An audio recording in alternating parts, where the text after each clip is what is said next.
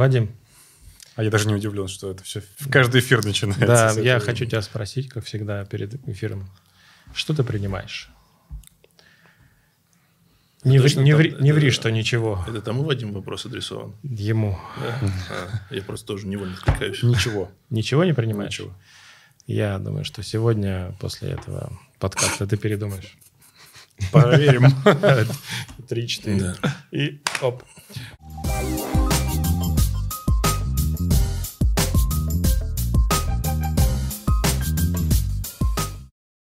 Дорогие друзья, дамы, не друзья, не, не дамы, не знаю, Колеблющиеся граждане. колеблющиеся граждане между этими двумя полярными понятиями.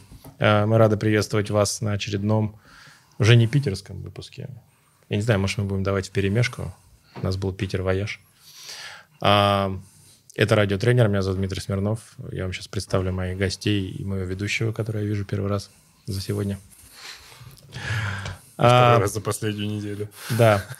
А, Для тех, кто первый раз подключился и знает только Вадима, одного из двух, а, проект «Радиотренер» направлен на то, чтобы повысить престиж тренерской профессии. Мы приглашаем а, интересных, умных и, судя по нашему гостю, сегодня сильных людей, значит, Да. э, Я думал, которые что вам... будет сказано умных и нашего гостя. Спасибо. Спасибо большое. Вот. а, Людей, которые показывают вам, что профессия тренера – это не про то, как надо сесть на бутылку, а это намного интереснее и глубже. Надо убрать Слово бутылку и глубже не должно присутствовать. Хорошо. Да, Оставим. да, значит, На должно, мне кажется, в одном. ну. Мне неприятно, что мою сторону на этих словах. Ну, хорошо. Вот. Ну, в сторону Вадима я боюсь двигать, потому что он, сильный. Значит, Ну, все мы знаем, что обижать надо только маленьких, потому что это легко, приятно и, главное, безопасно. да, безопасно. Но, значит, сегодня э, я думаю, что представители братства протрузии э, ликуют, потому что у нас э, сам знаменитый лысый прокрастинатор, как Да, еще знаток, ее основал, да, знаток, э, своей маме. знаток добавок, э, таблеток, Уколов. пилюль, уколов, возможно, и капельниц, да, совершавший проникновение в самого Рамазана, насколько я помню. Да, вот. да. Ты не в курсе просто. Мгм. Ты не- Значит, Вадим Каспаров. Старался испортить вам, ученикам. Вадик, спасибо, что ты пришел, дорогой. Я не буду э, притворяться, что мы с тобой не знаем э, друг друга. Мы с тобой, да, мы такой, Вадим, расскажите, Да. пожалуйста, о себе. Да. Значит, э, кто вы такой? Вот. Правда ли, что фамилия Каспаров многое значит в вашей жизни? Мне всегда было интересно, что люди, которые вот задают этот вопрос, а еще более такой тривиальный вопрос, а играете ли вы в шахматы? Вот, вот. Неужели они никогда не могли подумать, типа, сколько раз этот человек отвечал на этот вопрос? А, я, помню, я помню, значит, э, в 90-е, помнишь, был такой певец Губин Андрей, Ну, смутно припоминаю. который пел «Мальчик-бродяга». А, Вот у него были, были такие э, строки, что же ты ищешь, мальчик-бродяга, в этой забытой богом стране. И он говорит, я задолбался отвечать журналистам на вопрос, э, потому что, говорит, обязательно находится журналист, который, он такой, он, он считает, что он творческий, и он Да. обязательно спрашивает, Андрей, что же ищет, значит, мальчик-бродяга в этой забытой богом стране? Поэтому, да, мы не будем... я не думаю, что это очень оригинальная Да, да. Чрезвычайно Вот, мы не будем тебе задавать вопросы про шахматы. Мы тебя будем э, пытать про, про, подкаст. про добавки и про прочее. Я уже воодушевился. Вот. Поскольку я тебя знаю не только как спортсмена, друга, коллегу по практикуму, вот, но в том числе и как консультанта. Ты ты мне помог в свое время поправить небольшие, я даже не знаю, что это было, помарки по здоровью. Да, липидные мытарства. Липид, да, удивительно. Я, кстати, сдавал недавно анализы, и хотя я давно не, не, не пью то, что мне тогда прописывал, М. все в норме, на удивление. Как бы. Ну, это, это говорит либо о том, что это был эффект плацебо, либо о том, что это сработало так хорошо, что уже даже не Держится до сих пор. Нет, я снова вернулся. Когда, как бы, не знаю, можно ли называть это страшное слово неоцин? Да, пожалуйста. Пожалуйста. Итак, Итак, Вадим, знаешь ли ты что-нибудь про биохакинг вообще? да, я об этом слышал. Давайте, ты, может, так скажешь нам? Ну, кроме того, что это такие аутисты, которые там рассказывают в Инстаграме, что вот сейчас мы перевернем вашу жизнь вообще. Слушай, а у них это, это какое-то, это, это как, а, я не знаю, как, как панки, как готы. Это кто? Это люди, которые пытаются прожить очень Нет, это- долго это и черти, очень по-моему, здорово. если так прямо говорить. Ну, в свое время все началось с статьи замечательного такого человека, как Сергей Фаге, который работает в Силиконовой долине, и вот у него как-то было, видимо, очень много свободных денег, и он написал статью, которая называлась «Я потратил 200 тысяч долларов на биохакинг». Ну, по-моему, он немножко преувеличил свои затраты, ну, так для красного словца, но и после этого все подумали, что это финансовый успех, значит, это можно ну, открывает, скажем так, большое поле для спекуляций, и можно продавать разные методики, потому что все равно их там сложно проверить достаточно. Вот, с точки зрения, с точки зрения своей какой-то рабочести, потому что, ну, большая часть добавок, естественно, которая там потребляется, она имеет, ну, потому же FDA, можно сказать, там написано, эффективность не доказана, вот, объективно. И вот на фоне всех этих спекуляций как-то в один день у меня было плохое настроение. Я решил сделать паблик, который все это разнесет и типа рассказать, как это есть на самом деле, потому что, ну, так уж получилось, что ну, мы вот занимаемся одним видом спорта, но так как тогда, когда мне стал интересен пауэрлифтинг, вообще вся сила направленность, все, что с этим связано, тогда уже, ну, скажем так, методическая часть тренировочного процесса, она была расписана, потому что были вы, был Головинский, ну, вообще, в принципе, даже если сказать, ну, вся там советская литература по тяжелой атлетике. В общем, с этим все было понятно, но вот касательно, скажем так, таблеточно-уколительно-восстановительной части, вот это всегда было, ну, достаточно, так, скажем так, размыто и мало понятно.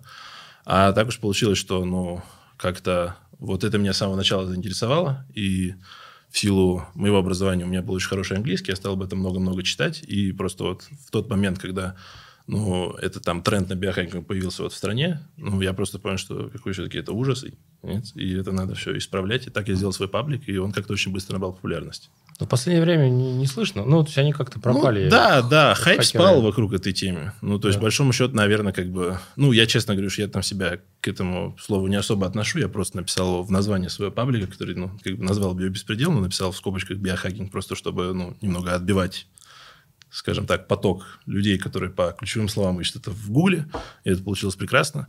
Я даже хотел убрать это слово из названия паблика, но потом как-то подумал, что уже когда все настолько привыкли, что почему бы нет, пусть оно остается.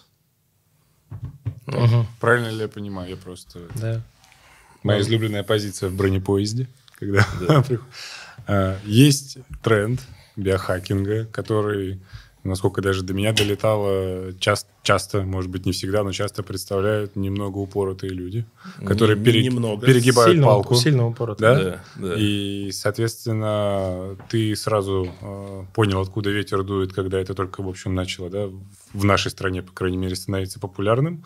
И, наверное, через призму каких-то объективных фундаментальных исследований и прочего постарался донести до людей, что не все так просто и, наверное, не всегда без последствий. Ну, конечно, да? конечно. Ну, потому что, как бы, грубо говоря, ну, биохакеры, они любят спорить с такими фундаментальными истинами, типа говорить, что а вы знаете, что там калорий не существует. И, типа это миф. А, типа там вообще это концепция Кико, там calories in, calories out, ее, ну, вот, это все выдумки. Рептилоиды придумали.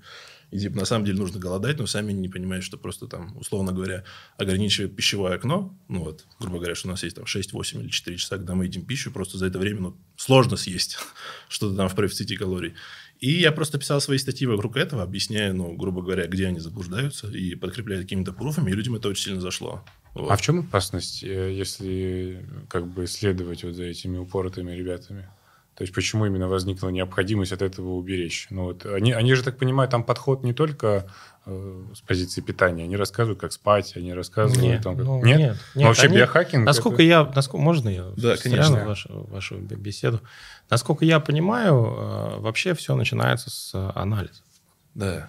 То да. есть... Э, как вам сказать, у меня, как у практика, своя позиция. С одной стороны, благодаря развитию фитнеса и спорта, да. я сам стал разбираться в анализах, хотя я никогда не думал, что мне это было нужно, благодаря общению со специалистами, которые этим занимаются. Ну, то есть, я, мне присылают, говорит, там, вот я сдал, можно посмотреть. Я уже могу посмотреть. Mm-hmm. И вот я не, мало чего могу рекомендовать, наверное, ну, так, там, по сравнению с гурами, не будем говорить слово Сашан. Mm-hmm. Вот. А, но как бы я что-то начинаю понимать, да. Но мне кажется, это прям, прям, прям перебор, потому что Вадик, я думаю, сейчас не даст соврать.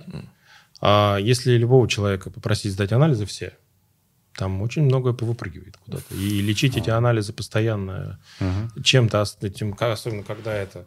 Я принимаю 50 добавок, значит, вот, угу. вот это... Только меня... на завтрак.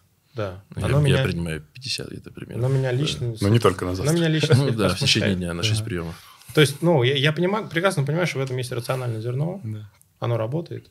Я сам, я сам там что-то пью. Может, мне не 50, а там всего 40, но вот, все равно. А, но с другой стороны, мне кажется, это, это как с тазовым дном. Это как с мышечными дисфункциями. Это как Это как со вопрос... слабостью звеньев. То есть, э, если человек э, ну как, знаешь, вот это, ягодицы не работают, да, мы знаем эту историю. Если ягодицы не работают, человек не мог прийти к вам в клуб. То есть да. он фактически не в состоянии сохранять э, горизонтальное положение. Вертикальная, простите. Вот, горизонтальная. Вполне. Ну, вот. И я так понимаю, что с этого же началось, да? Ну, Крик, ну, Перегиб отчасти, опять. отчасти, да, потому что ну, перфекционизм это везде плохо. То есть, ну, есть, скажем так, оптимальное количество добавок, условно. Ну, если там кто-то действительно не такой упоротый, как там, скажем, тот же я, но я делаю это не потому, что, скажем так, э, мои цели в биохакинге, они были не в том плане, что я хотел сделать себе самое лучшее здоровье, я просто знаю, что, ну, я принимаю фармакологию, занимаюсь не самым полезным спортом, и при всем при этом я хотел бы дожить хотя бы лет до 80, я стараюсь как-то, ну, вот весь этот ущерб, Ты занимаешься арм, армрестлингом? нет, нет, этим, этим Юра Белкин сказал, будет заниматься. Вот, Да ладно, это что-то новое. Да, да, он Серьезно? да, в личной беседе проанонсировал. Ну, Вот. хорошо. Ну, в общем-то, у меня изначально цели были не о том, что я хочу там супер как-то оздоровиться, а просто потому что откровенно я понимаю, что в моем образе жизни есть моменты, которые совсем не полезны, и я старался как-то этот вред максимально нивелировать. И, в общем-то, ну, у меня эта часть получается. Но, конечно, ну, свой режим я, естественно, никому не прописываю, и у меня каждый раз не знаю, появляется такой нервный смешок, когда кто-то мне говорит, расскажите, что вы пьете. Ну, просто условно, а зачем вам вот это вот все? Ну, то есть банально даже, опять же, я боюсь, как бы эта беседа не скатилась там в тему фармакологии, но вот, например... Ну, почему же? Ну, да, это все равно всем интересно послушать. Ну, вот, например, почему людям, которые сидят на вечном курсе, ну, или просто, скажем так, увлекаются витамином Т и его производными на протяжении большого промежутка времени, в какой-то степени все-таки полезно принимать, не в какой-то степени доказано, что им полезно принимать какой-то вид антидепрессантов, который, ну, подойдет конкретно им, просто потому что, ну, а ведь помимо того, что те же АЭС цепляют большое количество ну, различных рецепторов, там, начиная от адрогенных, кончая глюкортикоидными, минералкортикоидными в теле, в теле они ведь э, затрагивают и норадреналиновые рецепторы, и, скажем так, просто ну, постоянно включенные мозги от андрогенов. Ну, это, в общем-то, ну, весьма негативно сказывается на, на наших нейронах, и мозги банально раньше стареют. Вот. А, Поэтому, ну, об этом мало кто говорит, но на самом деле это тоже важный момент. И если так тоже посмотреть, опять же, на людей, которые либо слишком рано начали увлекаться фармакологией, либо ставили ее слишком много, либо совмещали фармакологию и какие-то, скажем так, очень агрессивные диеты, чрезвычайно агрессивные, или просто употребляют ее очень-очень долго, то, ну, например, а, частота развития того же там обсессивно-компульсивного расстройства, или, может быть, у кого-то даже доходит до биполярки, но она гораздо выше. Вот. Тестостерон э, вмешивается в работу нейромедиаторов? В больших дозах, да. Например, есть исследования, которые... Интересно. Например, есть исследования, которые, ну, они измеряли, мне кажется, разные дозы тестостерона. И там еще, по-моему, был надролон. Но, в общем, по тестостерону они посмотрели, что, опять же, с точки зрения нейротоксичности, скажем, а, тестостерон в небольшой дозе в ГЗТ, ну, то есть, наверное, то, что допинывает нас где-то до 50-60 наномоль, был полезен. Вот. В дозировке там двоекратно, троекратно превышающей ГЗТ он был уже вреден. И, соответственно, в дозе, которая прям совсем уже высокая, грубо говоря, что там, не знаю, ну, то, что ставят обычные курсанты, вот, он был прям совсем-совсем вреден.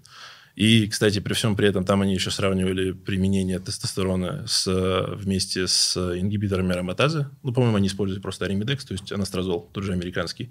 И тогда он, например, становился нейротоксичным во всех дозировках. То есть еще как бы, ну, можно подискутировать, что соотношение тестостерона и эстрадиола тоже для этого важно. А там, например, тоже надролон всегда был нейротоксичным. Вот. Какой Опять же, кошмар. С точки это. зрения нейромедиаторов. Но- Ну, то есть, это, это важно, но об этом никто не говорит. Вообще никто. Ну, наверное, потому что все равно это теневая сторона. Да, да. Давай попробуем все равно в сторону здоровья удалиться, а не в сторону допингов. Мы как э, как поклонники здорового, как это, я не знаю, чистого спорта. Чистый спорт сложно назвать здоровым, наверное, до конца, но тем не менее. Ам, Я же просто знаю, по крайней мере, как это из пересечения клиентов, что Мгм. к тебе народ обращается не за тем, чтобы принять витамины, а за тем, чтобы поправить здоровье. Да, Может да, быть, таких, таких клиентов у говорят? меня больше. Вот. Но, опять же, почему-то все вопросы не всегда про фа- фармакологию. Ну, Ну, почему? рано или поздно. Да, да, им, им не очень интересно, типа, там, не знаю, условно говоря, Вадима, как там, я не знаю, сделать так, чтобы у меня там был тромбокрит не выше определенного уровня, или, грубо говоря, какие препараты, ну, опять же, какие препараты там в перспективе хорошо использовать для там, поддержания нормальной липидограммы. Вот. Ну, всем реально интересно, что вот можно вколоть, и, типа, как бы оно помощнее сработало. Ну, ну, хорошо, просто я как-то это самое. А, а, Просто, ну, опять же, возвращаясь к идее биохакинга, как и к идее оздоровительного бега, а, есть, мне кажется, ложное убеждение, что если ты ведешь здоровый образ жизни, бегаешь по утрам, правильно питаешься, ты никогда не умрешь. То есть, Знаешь. В такой версии я этого не слышал. Не слышал? Нет, на самом деле многие, многие реально так считают. Это интересно. Вот. И в связи с этим получается, что, с одной стороны, пытаться идеально, максимально сохранять здоровье слегка бессмысленно, да, вот. А с другой стороны, все равно какие-то пути должны... Ну, то есть мы даже, понимаешь, получается, что э, даже из теневого знания, вот есть некие спортсмены, которые что-то там принимают, да, есть специалисты, которые принимают, но получается так, что, видишь, даже если мы берем вопрос антидепрессант, получается, что специалисты, которые этим занимаются, вынуждены а, знать огромное количество способов справиться с проблемами от насморка до геморроя. Вот. Да. Понимаешь? То есть э, мне, например, э, чтобы спросить, что нужно, если вот где-то что-то там зачихало, или ну, геморрой, не, не дай бог, там, как бы, я не в Google полезу, я вот, например, ему могу написать, там, или еще там, человеку, да, вот, и он мне ответит намного более быстро и эффективно, чем я найду обычного врача в клинике. Вот. Мне кажется, все-таки это больше про здоровье. Конечно. Давай поговорим. Конечно. А скажи, вот, ну, как бы, у тебя же есть выборка э, по клиентам. Какие проблемы чаще всего, если мы не берем, опять же, допинг? То есть, А, приходит? Похудеть? Не могут похудеть? Да, да, да, то, что ну, люди не умеют считать калории, или люди считают ложно, что у них там прям метаболический синдром, потому что, грубо говоря, инсулинный анализ у них там не 4, а 10. И, опять же, какой-то гуру в Инстаграме Бывает, написал, что... Кошмар. Ну да, потому что норма там написана в разных источниках, там от 11 до 21. Вот, я не помню, по-моему, тенге на миллилитр. Но я могу А, ошибаться в сейчас. этом смысле, я понял. Да, да, да. всё. Ну, то есть, вот, вот вопрос вот в этом. Конечно, да, вопросы стройного тела, они ну, всегда были, всегда будут актуальны. Вокруг этого тоже всегда будет очень большое количество мифов. Вот. Давай поговорим. Ну, давай, вот знаешь, меня, меня всегда интересовало, сколько это самая такая... Это реально самая частая история. И, на мой взгляд, требующая наибольшего исследования. У тебя бывали клиенты, которые не худеют ни при каких обстоятельствах? Вообще. Ну, бывают, но это как бы сразу не То мой есть, огород, ну, очевидно, я перенаправляю туда. Можешь на эту тему рассказать? Почему Ну, это бывает? я могу сказать, что Например? в 9 из 10 случаев это вопрос не в том, что у них какая-то проблема в их медицинской карте. Скорее всего, дело в том, что они э, ну, либо все-таки что-то поджирают, о чем мне не рассказывают, вот, либо, не знаю, там, рассказывают, ну, скажем, плохо оценивают свою объективную активность вот, в течение дня. Не, ну, то есть, есть действительно случаи, как бы, э, при том, что сейчас, например, вот бытует достаточно сильное мнение касательно того, что метаболической адаптации вообще не существует. Спрашивается тогда, правда, кто все эти люди, которые там живут на 1200 калорий, зачем нужны там эти реверсионные диеты. Ну, то есть, есть, например, один замечательный чат такой, который считает, что он прям очень-очень научный. Это, грубо говоря, получается прям, ну, вот, от обратного, скажем, это антагонизм биохакинга. Если биохакинг, ну, должен залезть прям в самую жопу и, типа, найти вот прям причину, вот, которая вот, ну, вот, очень маловероятна, там люди говорят, что, типа, ну, вот, ничто не истина, и вот, типа, нет такого. Ну, условно, что там вот появляется человек, недавно буквально, вот, с Ашаном, например, это обсуждали, который там рассказывает, что... Мне Саша просто скрины оттуда кидал, который говорит, что, типа, вот, ребята, я там сижу на 1800 калорий, вешу там 140 килограмм, я не худею. Ему все говорят, что, типа, ты неправильно считаешь, там, бла-бла-бла, все вот неверно. Ты, ты, наверное, ешь там 4000 калорий. Подумай, если он считает правильно. Ему опять скажешь, что, типа, нет, ты что-то вот не совсем так делаешь. Потом, опять же, он сдал анализы, и выяснилось, что у него инсулин был 40, опять же, при норме. Ну, то есть, гиперинсулинемия – редкое заболевание, реально редкое. Ну, то есть, вот это, наверное, случай один из ста, чтобы это действительно был какой-то неадекватный инсулиновый отклик, но так бывает. И тогда, к сожалению, ну, этому человеку уже, не, скорее всего, не может стандартный дефицит. Ему нужно будет просто там пробить метформин или попользоваться каким-нибудь там, не знаю, луроглутидом, дулоглутидом или вот этими всякими а, при, прикольными антидиабетическими препаратами, типа там трулистий, виктозы, которые сейчас продают. Но, опять же, тоже, ведь сейчас кто-то может сказать, что, но вот, вот ты, Вадос, дескать, сказал, что а, дефицит калорий работает всегда. Да, он работает, но просто ведь наша норма поддержания калорий, вот этот баланс сам, он складывается из большого количества факторов, и гормоны, они играют не последнюю роль. То есть, вот это к аргументу о том, что кто-то скажет, что это все бред, потому что в концлагере не было толстых людей. Конечно. Ну, то есть, если посадить человека на рацион в 200 калорий в день и заставлять его пахать весь день, любой человек похудеет. Но у нас ведь речь не о том, чтобы похудеть любой ценой, а речь о том, чтобы человеку, ну, скажем так, сделать какие-то привычки, которые он сможет поддерживать, и составить режим, чтобы он всегда был, ну, так или иначе, в форме. И просто, опять же, скажем, если к нам приходит человек, у которого, ну, там, аутоиммунный тиреоидит, или там, не знаю, у него просто гипотиреоз, вот, или там у него болезнь Кушинга или что-то такое, то понятно, что, ну, грубо говоря, нужно сначала решить гормональный вопрос, иначе для того, чтобы ему оставаться ну, в какой-то форме и держать социально приемлемый процент жира, ему нужно будет есть 600-800 калорий в день. Но это невозможно.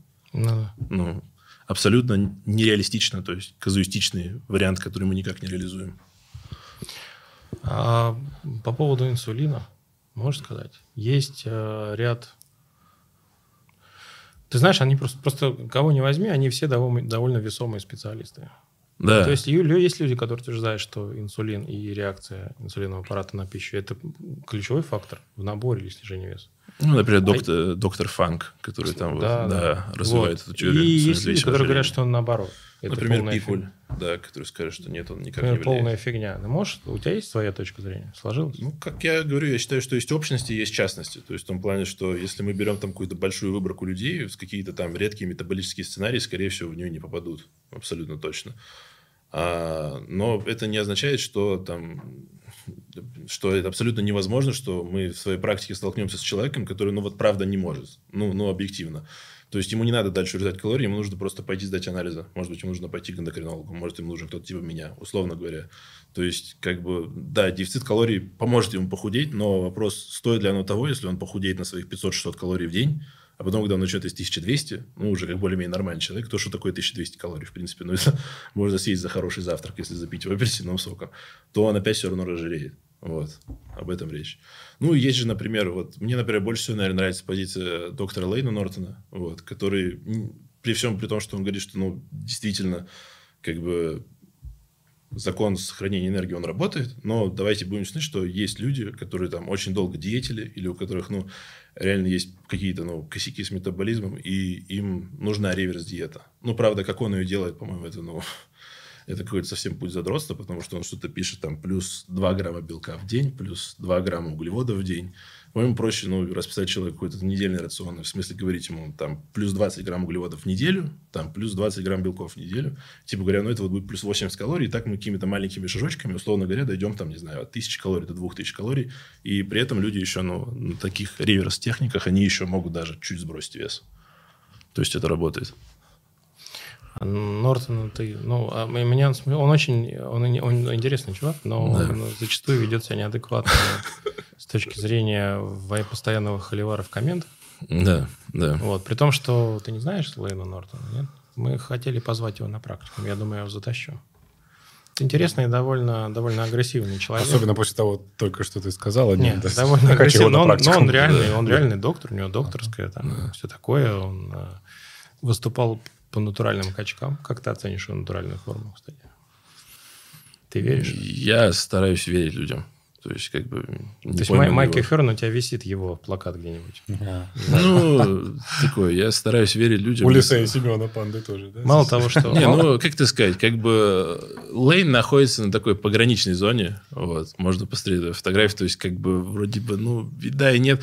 Я верю людям, но если кто-то ко мне подойдет и скажет, не знаю, обернись за твоей спиной стоит огромный единорог, у которого вместо рога произрастает там какой-нибудь половой орган, я скажу, что, наверное, нет, я тебе не поверю, потому что, ну, просто есть вероятности ну, настолько низкие, что вот Майка Херна, к сожалению, его легенда, она чуть не вписывается в эту историю. А Лейн... А можно, а можно подробнее про Майк? Вот э, уверен, что... Потому что а, мне кажется, мечта человека, обращавшегося к, к биохакеру, Стать как Майка Херн в 50 да, лет. но не да. использовать ничего, ничего Мгм. вредящего и требующего э, применения антидепрессантов. Ну, если верить Майку, то все упирается в то, что он в течение 30 лет каждый день встает в полчетвертого утра, идет в зал. Полпятого. Полпятого? Да. Ну, я думаю, это зависит от того, в, каком он настроении. Если он хочет показаться совсем воином, то он скажет полчетвертого. Если он немножечко, как они говорят, хамбл, то... Знаете, туда-сюда. Ну да, час, да. да, да, не, не особо имеет значения. Тогда будет другой разговор. А, еще он говорит, что он ест эти специальные утиные яйца, какие-то анаболические. Вот, ну, Да, да, был. Да, что-то вот. такое. Не, не да, помню насчет утинов, анаболик но- DAX. Не, А, я помню, DAX, точно, да, Это, точно. же, это мем популярный в английском интернете. Ну, на самом деле, Это English version of сырники? kind of. Kind of. Окей. да. Не, ну, скажем, наша альтернатива, она выглядит гораздо более убедительно на фоне Майка, потому что Майк там что-то и 300 без пояса тянет, и там 200 обратным хватом жмет на разы, это все там уже в возрасте овер 50 лет. И при всем при этом как-то, ну, мы можем открыть его фотографии, когда ему было лет 20, и ну, он был меньше. Ну, то есть он в 30 лет он был хуже, в хуже форме, чем Да, в 50. это правда, кстати, да. Интересная Я помню его, тенденция. я помню его в одном из старых учебников Вейдера по качкам, он там показывает упражнение. Он, э, как это, он хорошо выглядит на лицо, но он весьма, ну, как-то среднее по телу. То есть ты смотришь такое и думаешь, ну, чувак качается, наверное, ну, он просто модель. Вот. Но в последнее время... Да, за последние пять лет он... Атлет. Последние лет... Какой атлет? Это какой-то капец. Это какой-то Ну, мутант. есть э, такие показательные шоу, называется Питтсбург Про, куда обычно перед Олимпией сводят на предпоказ всех вот этих вот мясных богов, чтобы примерно, ну, знатоки оценили, в какой они форме.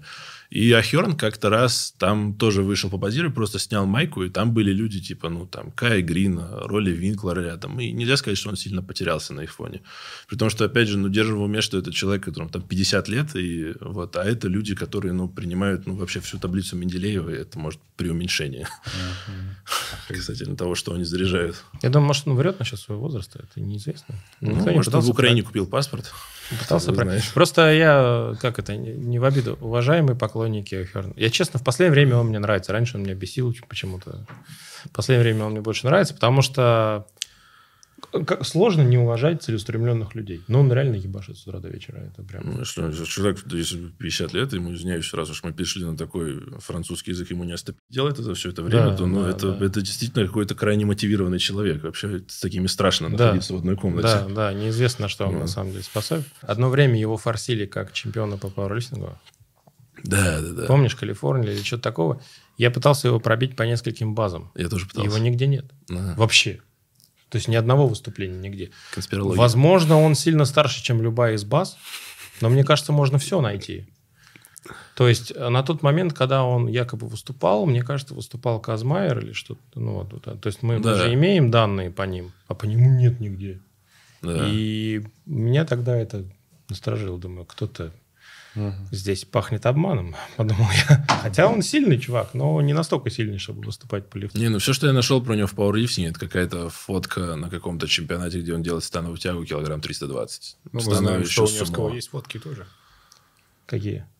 Не, ну это вроде были нормальные соревнования, типа. Вот. Ну, становая тяга 320 при своем весе 120 плюс, это, ну, ну, нормально для юниора. Ну, Спасибо, для это чемпиона. как раз мой лучший результат. Я дико извиняюсь. Вот. Но в данном случае реально, ре- реально, реально пустым. Вот. А, ну, понятно. Да, ну, то есть ты считаешь, что... а, давай, это просто же самое сладкое из тем. А, возможно ли, а, управляя идеально питанием, управляя идеально анализами, Что можно поднять, да. можно... Да поднять, ладно. А. Поднять не мало кому интересно. А, Никто не знает. Кто-то спрашивает, что ты поднял. Ты просто производишь впечатление впечатляющего чувака. А возможно ли приблизиться к форме Херна даже за 30 лет тренировок? Как ты думаешь? Я думаю, нет. Нет? К текущей форме? Ну, блин, хотя бы 10-летней давности. Я боюсь, что без шансов. Вот. Нет? Ну, вот то, что вот последний. Майка Херн там, ну, вот образца 90-х годов, да. Ну, вот есть реально люди одаренные, которые... Ну, и опять же, тоже тут вопрос, что как бы фармакология, она все равно дает такие какие-то маленькие детальки в анатомии человека, делает их заметными, типа там очень видные зубчатые мышцы, секущиеся плечи, грубо говоря, эти вены на трапециях, которые, ну, ну не получится сделать без них, ну, вот без препаратов, к сожалению, но оно так не выглядит. То есть, есть реально, ну, там, такие, э, не знаю, если, если посмотреть там, ну, на физуху бодибилдеров там 20-30-х годов, там есть реально эпичные парни, вот, ну, Сандова не беру того же, вот, а, Риф все-таки, наверное, уже, уже что-то использовал с большой долей вероятности. Ну, в общем, да, можно развиться, но все равно это не будет выглядеть как соревновательная форма бодибилдера. Ну, а Майка Херн сейчас просто в такой форме, что он ну, круглогодично выглядит так, что будто бы там, не знаю, грубо говоря, немножко гипотиазиды можно идти на сцену. Да, я вот тебя, кстати, хотел про это спросить. Да. Создается впечатление, что он постоянно на каких-то диуретиках находится. Нет, нет. Или, я- может быть, для съемок Я, я думаю, что... Ну, во-первых, да, для съемок, ведь мы не знаем, в какой они форме круглогодично, потому что зачастую все эти парни, они просто успевают, э, ну, скажем, на фотосессии заделать большое количество какого-то материала и потом выкладывать в течение года.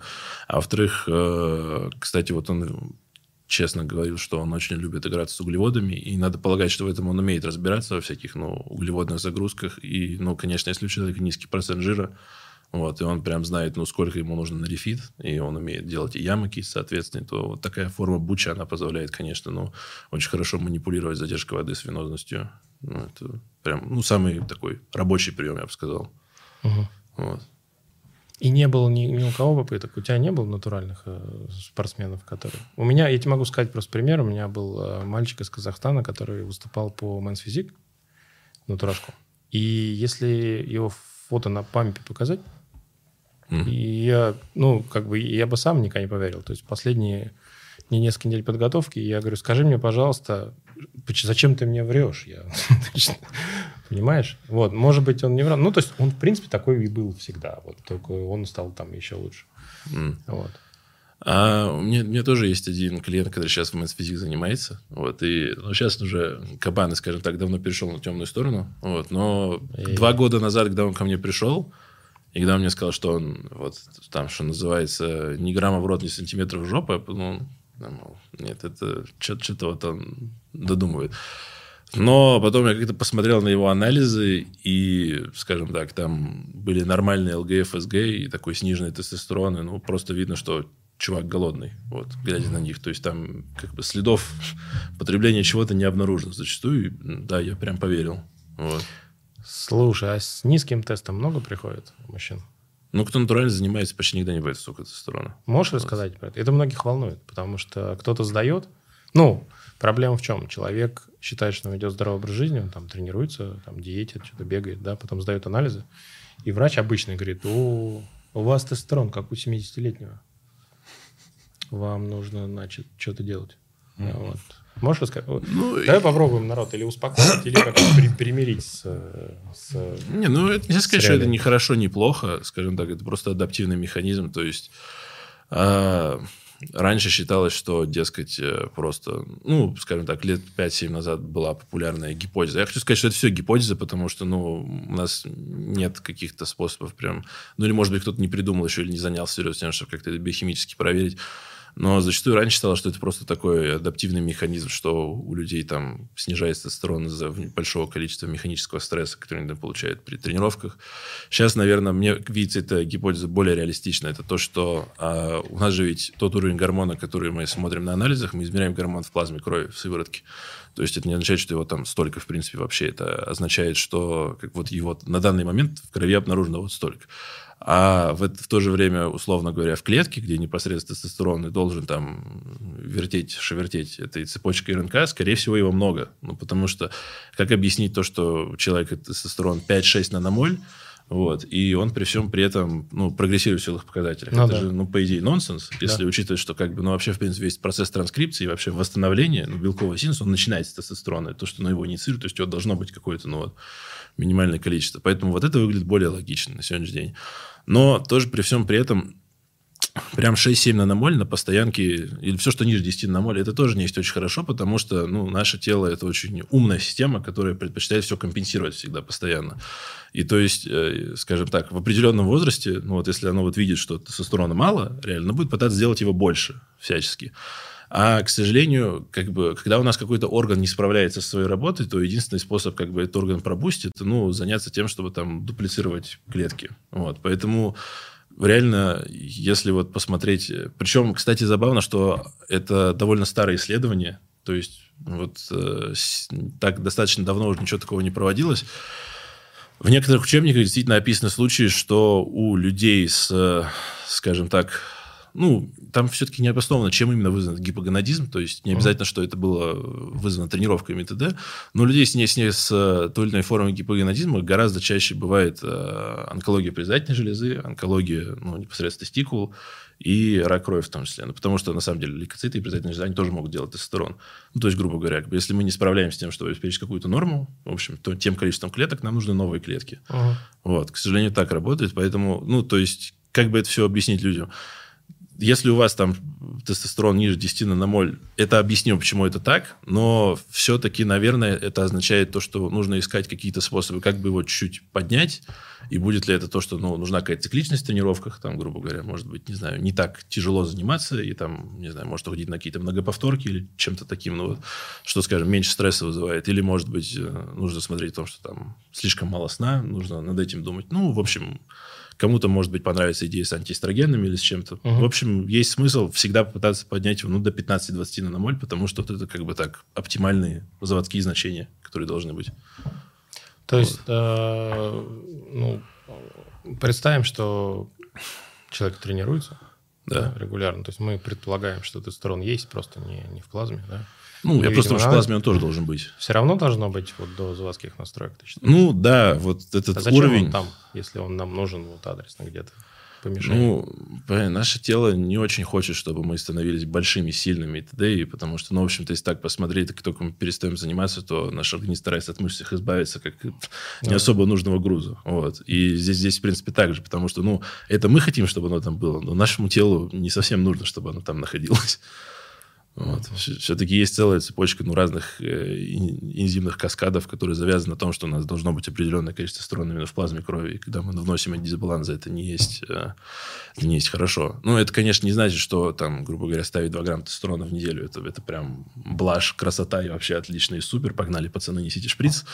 Вот. Но это как бы вот тоже о том, чем мы говорим, что спорт даже натуральный, это все-таки спорт. Вот. И здесь тоже нужно понимать, что ну, определенный вред для организма тоже присутствует.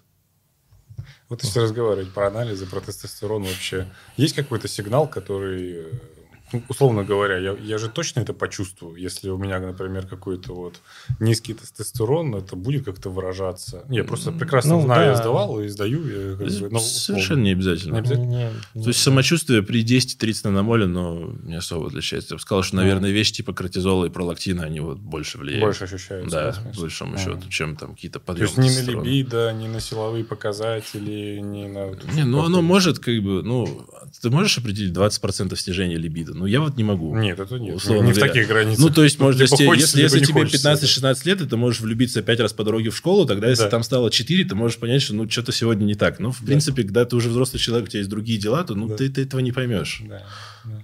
Вспоминается старый анекдот же на эту тему. Мгм. Не помнишь?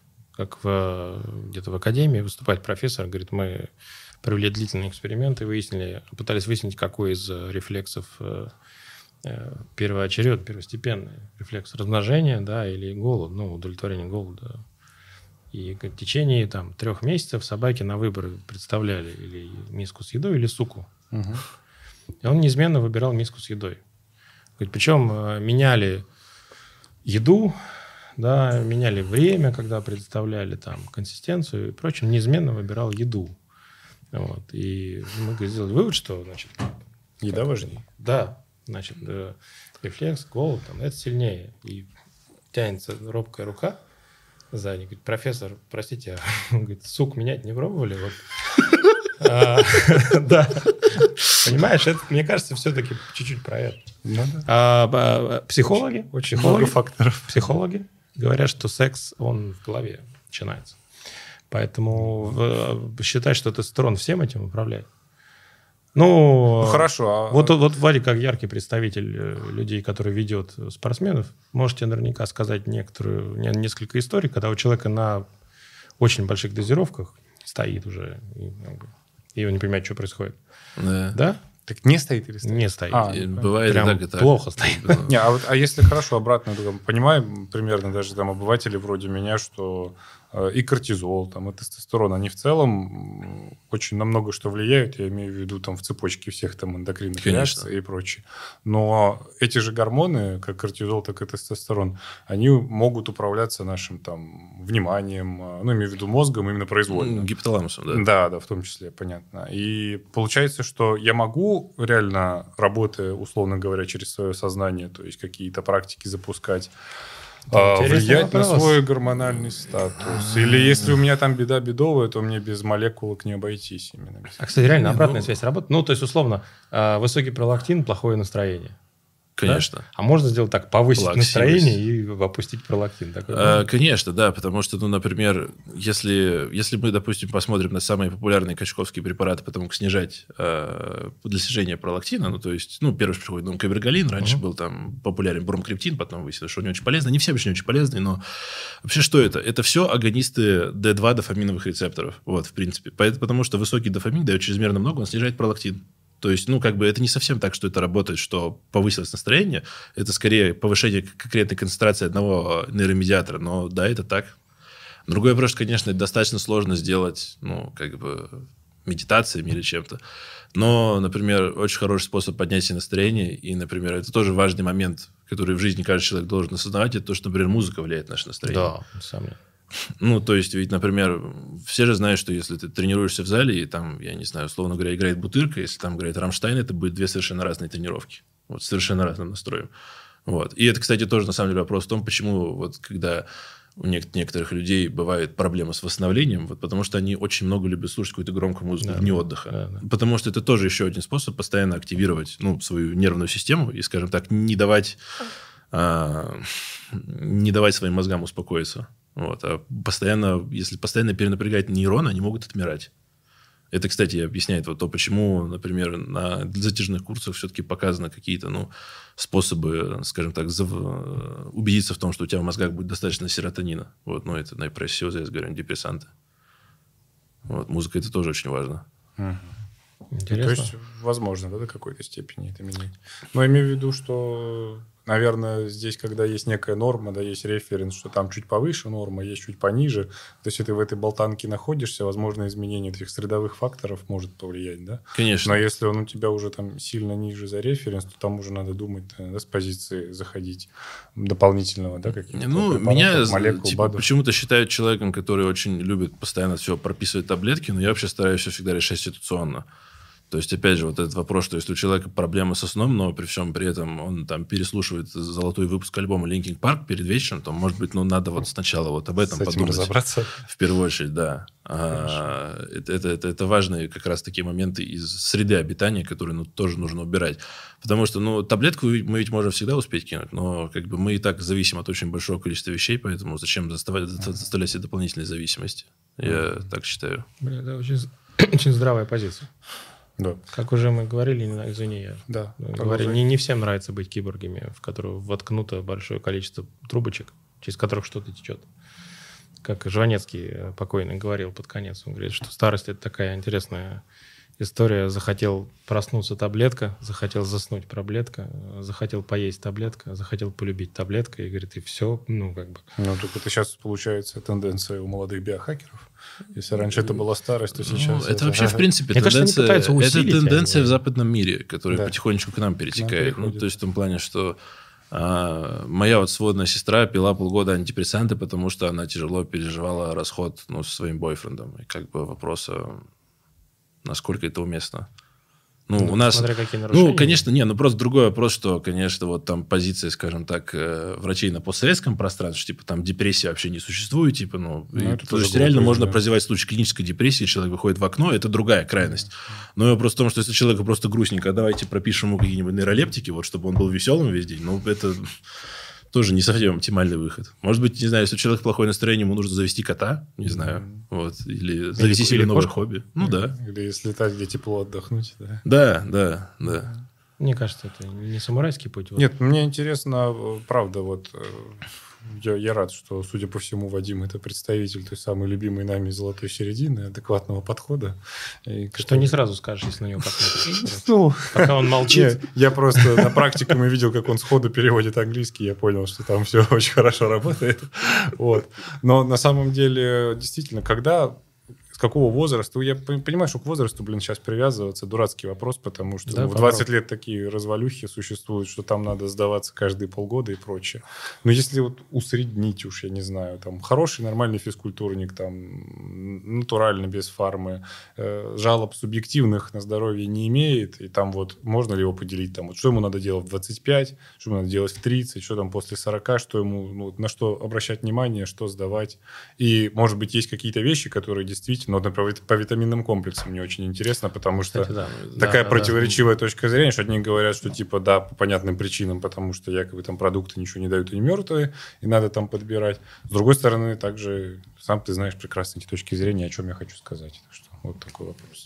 Так, ну, по порядку. Начнем, начнем, начнем да, с анализа. Да? да, да, и привязка к возрасту при условии, что ну, человек адекватен, конечно, не просто там развалюха. Ну, тут, конечно, опять же вопрос в том, насколько мы хотим, типа, углубляться в детали. Если там человек хочет, не знаю, прям быть, не знаю, супер производительным, знать все свои слабые стороны, то ему, наверное, по-хорошему нужно вообще идти делать геномный анализ, типа 23andMe. Ну, вот, у нас есть тоже всякие атласы, да, ну, я лично не доверяю, вот, мне просто скажем так, не то чтобы я русофоб, но мне кажется, что что-то, судя по тому, какие деньги они за это просят и как много они это делают, что-то они там не дописывают. Ну, в общем, это простой тест, достаточно, ты плюешь пробирку, отправляешь в лабораторию, и они там раскладывают тебе, какие, у тебя какие есть э, полиморфы в разных генах, и могут сказать, что у тебя там есть предрасположенность, условно, там, к диабету, а, например, с точки зрения там, болезни сердечно системы, ну, ты вообще не предрасположен.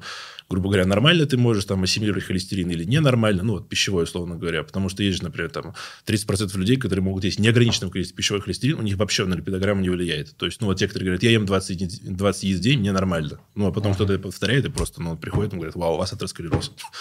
Вот. Ну, опять же, если, если вот этим сильно не заморачиваться, то я бы сказал, что, наверное, просто, ну, вещи типа, не знаю, липидограмма панели печени, панели щитовидной железы, общего анализа крови, это можно сдавать раз в полгода. Ну, опять же, половые гормоны. Это не так, чтобы очень большие деньги, то есть, ну, во всяких э, лабораториях, ну, не будем никого рекламировать, э, там вот, ну, 10-12 тысяч рублей, uh-huh. вот, это стоит, и можно прям все посмотреть. А, и, ну, наверное, это актуально при том, как мы сегодня живем, ну, лет 20. Серьезно. Ну, это опять же тоже зависит от, от человека. А тут, как э, дядя Дима сказал вначале, что если, если прям очень сильно влезать во все, то можно, как сказать, стать ипохондриком, у которого постоянно все болит. Вот, то есть э, я тоже на самом деле не сторонник того, что, ну, как бы, если ко мне там приходит какой-то человек, конечно, ну, я хотел бы провести там какое-то его базовое ТО из разряда, но я не буду писать ему там какие-то очень редкие анализы, типа маркеров воспаления, а интерлейкин 6, или там, давай посмотрим, какой у тебя фибриноген. Если он перебил короной, то, наверное, отправлю посмотреть, словно. Но так-то в большинстве своем, ну, не стоит просто сдавать анализы того, чтобы сдавать анализы. Это, это, это, это глупо. Вот. При плохом самочувствии стоит. А вот это все. Что касается... Вот это золотые слова. Если нет жалоб, да, да. согласен. Потому что периодически мне тоже иногда пишут там, возрастные клиенты. Ну, там, почему-то после 40 я сам виноват, я сказал тут ну, один после, раз. После 40, опять же, я думаю, что ну, как минимум нужно чаще смотреть общий анализ крови ну, да, и липидограмму, если есть предрасположенность человека. Ну, предрасположенность, в принципе, выясняется один почти, раз, почти, да, ну, когда ты сдаешь и понимаешь, что, типа, если там, грубо говоря, холестерин восьмерка, то значит, нужно там что, что, что-то думать. Да, вот. я просто сам ляпнул. Мне в свое время просто тоже сказал э, главный редактор Мансхелс, не помню, какой из. Я всех пережил. А вот, а, он сказал, что после 40 лет у мужского организма слетает гарантия. Я тут а. это ляпнул тоже в одном из интервью, и началось вот, что мне сдать. Да, да, у Я всегда спрашиваю, да, Дима, привет, спасибо. Да. Значит, вот, а, я всегда говорю, у вас жалобы есть? Ну, у вас жалобы есть? Нет. Говорю, а зачем что-то сдавать? Вот у вас ну, найдут? обязательно найдут. Сто процентов найдут. Сходите, сделайте полный скрининг. Сходите на, на УЗИ всех органов, у вас столько найдут. Вот, вы удивитесь. То есть, ну, правда, это для вас звучит страшно. Ну, кто-то, например, не знает, что МРТ спины взрослого человека читается как некролог. Да, да. Типа, ну, да. говоришь просто, господи, да, типа, что... что все у меня есть? Знаете, у, меня... человека ни разу в жизни не болела спина, но разом выясняется там 20 протрузий, 7 грыж, условно говоря. Какие-то меня... секвестированные уже. Да. У меня артроз. Да. Я говорю, в смысле? Вот я сделал МРТ, у меня артроз, все, Артроз первой степени. Я говорю, слушайте, это ставят всем, кто приходит. То есть, ну, то есть любому, кто придет, это говорит о том, артроз первой степени абсолютно здоровый, став, ничем не отличается. Вот, как бы и что? Или там, как тоже не помню. Э, текст был типа, Дима, мне нет. Я говорю, в смысле? Гемангиома позвоночника. Ну, я понимаю, что ома. Это я говорю, если хочешь, перепиши на меня все имущество, но, скорее всего, я не доживу, пока вот. А, значит, раз в полгода, простые, скрининг, общий анализ крови. И что еще? Ну, я сказал, панель щитовидки, панель печени. А, вот, а. вот такие вещи. А ну, ПСА, вот то, что после... Ну, это после 40 уже после актуально, 40. где-то так посмотреть. А ну, если есть... нет жалоб, тоже сдавать? Ну да, да. Ну, просто потому что, вот, опять же, да, все вот эти простатные дела, они у мужчин бывают достаточно быстро развиваются, поэтому, ну, хотя бы один разок нужно посмотреть, имеем предрасположенность или нет. А просто почему я сделал такой упор на непосредственно липидограмму и тромбы. Вот. Ну, еще, конечно, тоже важный момент, что как бы очень часто та же там самая липидограмма, она ну, не имеет большого, скажем так, какой-то серьезной релевантности, если мы не знаем артериальное давление человека. Угу. Ну, то есть, потому что как бы люди почему-то... Есть, есть прямая взаимосвязь? Ну, с точки зрения именно вероятности того, что там будут образовываться холестериновые бляшки. А, вот. Ну, то есть, потому что сосуды-то они раз- разрушаются в первую очередь, ну, не- их не холестерин разрушает, они разрушаются из-за воспаления, они разрушаются из-за давления. Вот. Ну да. Поэтому могут быть люди вообще с очень высоким холестерином, то есть там липидограмма такая, которая реально выглядит как уже у покойника, еще не что у него в крови плавает просто какое-то, не знаю, лактозное, насыщенное, жирное молоко, но на самом деле, при всем при том, что у него абсолютно идеальное давление, вот, у него может быть еще очень хороший углеводный обмен, и никакой там холестерин не гликированный. Ну, гликирован тот, который как раз может повредить, грубо говоря, сосуды, и из него, грубо говоря, и образуются эти там застои. Вот, то у него при этом все будет нормально. Поэтому вот артериальное давление, я бы сказал, что, наверное, всем людям, которые вообще занимаются железом или т.д., есть смысл ну, раз в неделю просто проверять. И плюс ко всему, это, кстати, и хороший способ про- профилактики передрена. Ну, потому что мы понимаем, что Да, да, если, конечно. да, если у тебя просто на ровном месте стал пульс 100 и артериальное давление 160 на 120, то, скорее всего, да, тебе нужно разгружаться. Пора уже. притормозить немножечко. Да, да. Ну, и вот почему я говорю, важно ну, мониторить тромбы, да, потому что, как бы мы не сильно не боялись онкологии, но онкология там убивает человека долго. А вот оторванный тромб, он убивает человека там буквально за несколько минут, и это выглядит вообще ужасно. Вот, никому не стоит такого желать, поэтому вот это стоит проверять людям после 40 лет. Интересно, у тебя была еще какая-то часть вопроса, нет? Мы все разобрали. Да, в принципе, да, потому что к возрасту не хочется привязываться, потому что действительно в тех условиях, в которых находится сейчас большинство современных людей, я боюсь, что все меры, которые мы бы перенесли на 40 плюс, сейчас актуальны и в 25. и- А есть с точки зрения... Я не- просто не знаю, как тебя обозвать. Биохакером тебя, получается, уже нельзя называть. Да. С точки зрения Я не особо представителя твоей спеца- специальности, а, э, суще- можно ли назвать вредные привычки? Ну, не- можно, можем затронуть алкоголь и табак и так далее по жизни, да, вот какие-то, которые, Курение номер один. которые влияют на здоровье плохо. Курение номер один. То есть, ну... Любое курение, кальян. Да, Всё равно. конечно, кальян даже хуже в том плане, что он же просачивается глубже. Ну, как бы так сказать, у нас есть один общий знакомый, который ухитряется курить и бегать марафоны. Вот. Арсений? Э, Нет, Алишер. А, Да, да. да, Арсений пока не начал курить, он не на том уровне развития Не- еще. Не, не начинай. Да, и не стоит, в принципе. А, и есть, э, скажем так, объективный показатель, который можно в паре мест в Москве посмотреть, это карбоксигемоглобин. Ну, в общем-то, это показывает то, насколько, скажем так, у нас гемоглобин по факту все еще способен переносить кислород, потому что как бы, ну, карбоксигемоглобин, то, что связано с гемоглобином, уже не позволяет ему, скажем, ну, транспортировать О2, в общем-то, дальше ко всем ну, нужным мышечным структурам. А если вот он у человека от курения не повышается, это я сейчас не говорю, что типа можно курить т.д., но есть определенное, скажем, количество сигарет, но мы не будем говорить, чтобы кто-то не начал курить после этого подкаста, после которого, до которого он не растет. Но вот когда он растет после него, то прям все становится плохо-плохо-плохо. Вот. Ну и опять же, люди, которые там курят, у них всегда выше все воспалительные маркеры, прям железно.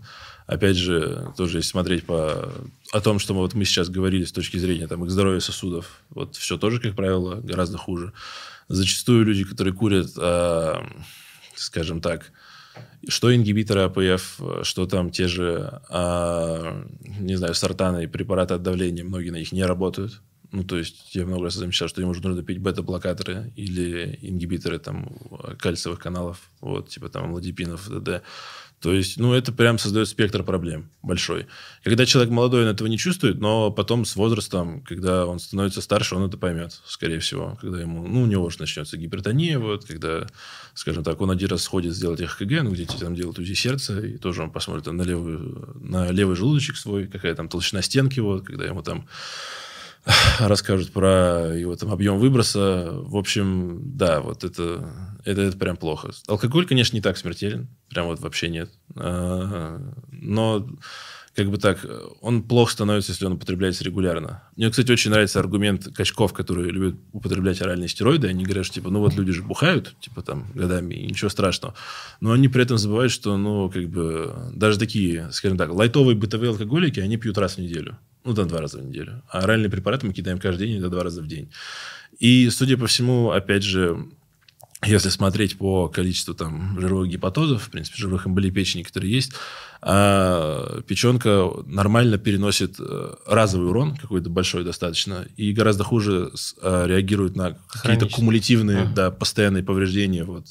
То есть, в общем-то, если человек там раз в неделю пьет один-два бокала вина, или, может быть, даже там стопарик водки, то, скорее всего, это на нем ну, не скажется почти что никак. Если это там история, которая перетекает на каждый день, то, да, соответственно, там Хорошо, ну это, это, это, это понятно, Да. вряд ли тут будет оспаривать. А, например, кофе. М, Ну, это большое поле для дискуссий. Есть ряд исследований, которые показывают, что это полезно. Вот. Причем, что сами там какие-то полифенолы, которые содержатся в кофе, что сам кофеин отдельно, потому что, ну, там, нормальные исследователи, они, конечно, сравнивают в смысле и просто, как бы, там, кофеин и бензоат натрия, и там, и декофенированный кофе, вот, чисто. И есть реально профиты для печени, есть реально профиты для сердца, но при всем при этом тоже ведь нужно понимать, как работает кофе, что он, грубо говоря, является чем-то вроде а, антагонистов аденозина в мозгу. Аденозин – это, ну, грубо говоря, как такая предупреждающая молекула, которая, ну, нам иногда говорит «остановись». То есть, когда мы пьем кофе, мы не особо чувствуем усталость. И я часто люблю это сравнивать, это как ехать на машине за рулем, где у тебя, ну, не работает там датчик тормозной жидкости, датчик топлива, и это тоже не, не очень есть хорошо. Вот. Ну и плюс ко всему кофе тоже, вот, например, людям с высоким индексом массы тела, у которых тоже есть э, какие-то склонности к развитию там, сердечных патологий, у них там тахикардия, там, синусовая какая-то там угодно, а для них это тоже может быть не полезно. Поэтому, ну, зависит от контекста. То есть, я бы сказал, что, ну, наверное, 70 людям кофе будет полезен в небольших дозах, если это там речь идет там про 100-150 миллиграмм кофеина в день, даже 200 миллиграмм. Вот. Ну, А это- А сколько в одном стакане американо будет кофе, там, не знаю? 50-70. А, ну, то есть, короче, один стакан вообще никому не повредит. Один-два, да, скорее всего, нет. Вот. Ну, то есть, опять же, да, вот этот вопрос в том, что вот это замещение аденозина, то, что там кофе, оно все-таки немножко напрягает наши надпочечники, к этому со временем вырабатывается толерантность. То есть, ну, это замечают люди, что если пьют, Перестают пьют вообще, кофе, да, то... его. Да, Мгм. да, да. Уже нет такого, что их там штырит от него или что-нибудь. Там с ней ле- легче проснуться, просто это как такой ритуал становится. И это на самом деле и хорошо. То есть, это то, что оправдывает его прием ну, вот, в повседневной жизни. Но, например, лично я не люблю это, потому что мне не нравится кофеин в том плане, что он обезвоживает. А, Ага. ну, кто занимается силовым видом спорта, то знает, что обезвоживание – это прям, ну, очень сильно растущий процент какой-то травмы или микрорастяжения. Вот, поэтому просто, ну, как бы балансировать электролиты постоянно становится сложнее. А как ты относишься, я не знаю, к слухам или нет, о том, что употребление кофе полезно при преддиабете? И вообще его влияние на, на инсулиновый аппарат нет? Не слышал? Ну, нет, есть, есть исследования об этом, и они тоже, ну, как бы достаточно двоякие. То есть, как бы, ну, с одной стороны, э, скажем так, то, что включает эту дугу э, гипоталамус, гипофиз, надпочечники, оно, значит, по идее, ну, со всеми гормонами, которые выделяют почки, растет глюкагон, который отчасти повышает сахар, то есть это не очень хорошо. Но, с другой стороны, и сам кофеин, он сам по себе растит утилизацию углеводов, ну, мышцами теми же. Если, например, тоже мы там вспомним Стэнли, Да, вот, да, у, него, у него есть постоянно. чуть кофеина в его посттренировочном коктейле, который он говорит, потому что чисто, ну, мы можем быстрее утилизировать глюкозу с ним. Поэтому тоже, опять же, достаточно двояко. Если в небольших количествах, наверное, на протяжении долгого количества времени, то да, скорее да, чем нет. Если просто, типа, ударно пить несколько, там, не знаю, чашек эспрессо в день в надежде на то, что там сейчас, там, не знаю, разгоним всю глюкозу куда надо, она пойдет в миоциты, а не в адипоциты, то, скорее всего, нет. Мгм. Ну, опять же, контекст. Контекст всегда очень важен. То есть, вот когда люди просят, типа, «А расскажите про какую-то рекомендацию так, чтобы это было в пустоту, всегда сложно дать им адекватный ответ, потому что, опять же, ну, то, что одному будет человеку хорошо, другому человеку будет плохо. О, чё- о ком мы говорим? Там, о 65-килограммовой там, девочке, которая занимается фитнесом, там, о 30-килограммовом бодибилдере или, там, о, не знаю, бегуне-марафонцу. Ну, у них разные потребности во всем. Ну, и опять же, главной проблемой является то, что человек очень охотно в крайности да, скатывается. То есть, Да. перестал штырить кофеин, это доза, добавил второй стакан, Да. перестало два, значит, три, четыре, и это уже является... Слушай, я не представляю, как можно столько выпить. Я Пьют, выпиваю одну пьют и... очень много. Я знаю, ну, у меня в окружении очень много таких людей. И я, например, там, хотя какое-то имеет значение, но имею в виду, что мне нравится делать перерыв там от кофе на полгода, и потом аккуратно вот э, там через день по одному стакану американо. Я там, заметил, пить что кофе. Если я Ну, хороший добавляю, эффект, добавляю да. один лишний прием пищи, мне не хочется уже кофеина. То есть у меня достаточно энергии для Ну, того, то есть, э, опять, я думаю, что Вадим не будет спорить, если мы э, там возьмем какую-то ситуацию, при которой там кофеин может позитивно влиять на там чувство голода, то есть его там притуплять, да, в условиях, когда человек там Ну, это очень толст, какие-то другие факторы, то есть это можно использовать. Притупляет? Может. Да, из Нет, ну то есть я знаю, что на практике мы это используем. Конечно, да. конечно. Ну, опять же, что повышает уровень сахара в крови? Конечно же, оно поможет в этом вопросе. Плюс, да. Ну, все, все, что э, касаемо силовых видов спорта, очень, да, классное Хорошо, наблюдение, смотри. он обезвоживает. Да, курение не надо, алкоголь, если только раз в неделю, условно, видимо, да? Да. Лучше раз в месяц. А кофе скорее нет, чем да. Да? Ну, кофе зависит от контекста, дозе, да. да. Давайте пойдем. У нас же тема все-таки Ну. хакинг и здоровье и так Да. далее, долгожительство и так далее. А, э, было одно время такая точка зрения, что э, сидячий образ жизни – это новое курение. Ну, То есть sitting is a new smoking. А, если вы понимаете французский. А, А, Ты, я понимаю, что это не... Китайский? да, по-моему. Ну, мандаринское наречие я не, не очень. А вот э, ты с этим работаешь? Я понимаю, что... А, Я согласен, на самом деле, с этим. Ну, то есть, анализы человека, который проводит весь день сидя, лежа, полулежа, они будут похожи на анализ человека, который курит. Кстати, как, как, не знаю, если кто-то там будет на своих детях это смотреть, как спалить человека на тему того, что он курит. Сдаете вообще анализ крови, если там высокие тромбоциты, скорее всего, оно и есть. Мгм. Вот. А, Я, спалить- я вот, я вот, спалить детей да, щас- не, ну я вот, я вот на свою бывшую мадемуазель поделал. Я Совет когда сказал, что она уже не курит, но как бы вопрос, если ты весишь 55 килограммов, откуда тромбоциты 420? И как бы у меня сомнение, что у тебя вчера была отказная тренировка по Менсуру какой-нибудь вид. Мгм. Откуда это здесь? Класс, да. Э, Ну хорошо, мы, мы, мы можем э, отказаться от кофе, наверное. На что-то можно кофе заменить? Да я не сказал отказываться от него. Я говорю, что типа, Не-не, ну а допустим, вот если человеку не подходит, мы можем его на что-то А заменить? вопрос, зачем он пьет кофе? Чтобы, скорее всего, для того, чтобы повысить мозговую активность. Ну, на тропы. Наотропы? Вот, может А у Ну, них мне нет? кажется, что кофе все-таки пьют люди, потому что им просто нравится вкус этого напитка. Это можно Плюс кофе без кофеина пить. Да, вот именно, что ведь есть исследования, которые показывают, что люди с утра бодрятся и просто от кофе без кофеина, потому что сам запах кофе уже заставляет Да, их да, проснуться просто по привычке. А, в этом смысле. Поэтому, ну, как бы я могу сказать на отропы, что типа пейте тоже перед сном, но это не будет то же самое, потому что кофе для многих это просто ритуал с утра. Вот. То есть я думаю, что если это реально одна чашка американо 50 миллиграмм кофеина, то в долгосрочной перспективе там, что она есть, что ее нет. Слушай, Вот. да, может быть, потому что меня, вот честно, из всего того, что мы обсуждаем, а, вопрос повышения физических кондиций не сильно интересует. Ты знаешь мою позицию. Да. Я вот психологический ресурс 25%. Ресурс допинга 15%. Идите нафиг вообще. Надо не, не то Ну, развивай ведь. Но это очень спорная точка зрения. Да, я- Это- не, я- Нет, я просто к тому, что это зависит от спорта. Несомненно. Ну, то есть, Сам- если, если ты дерешься с кем-то, то понятно, что психологически настроен решает больше, потому что, ну, мы все видели видосы, где там первый разряд мог побить мастера спорта там по боксу, условно говоря, потому что он просто, ну, пять раз встал после нокаута, и в итоге, ну, нокаут, но в итоге он все-таки задел ему челюсть. это вообще такой Ну вот, ну, вот спорта, где штанга, если, если, если перед тобой лежит, от того, что ты разозлишься, ну, ты же не поднимешь вместо 30, там, 300, 335. Я как опытный или самурай тебе 345. хочу сказать, это не про разозлиться. Разозлиться – это слабая А. позиция. Ну, я не об этом. То есть, меня больше интересует, честно, вот э, какой бы совет я от тебя хотел получить, А. да, как от специалиста. А, поскольку у меня деятельность умственная, А. я все время ищу способы, как вот, повысить ее эффективность, как мыслить быстрее, четче, дольше работать, потому что, как выяснилось, а, ну, в работе обычный персональный тренер, там не сильно умственная деятельность задействована. Я в свое время, когда работал, я начал скучать, потому что я мало думаю и много считаю повторы. Это... А поскольку сейчас я много там придумываю, пишу и так далее, я понимаю, что как у мышц есть ресурс. То есть где-то там к двум, к трем часам дня у меня я начинаю затупливать уже чуть-чуть.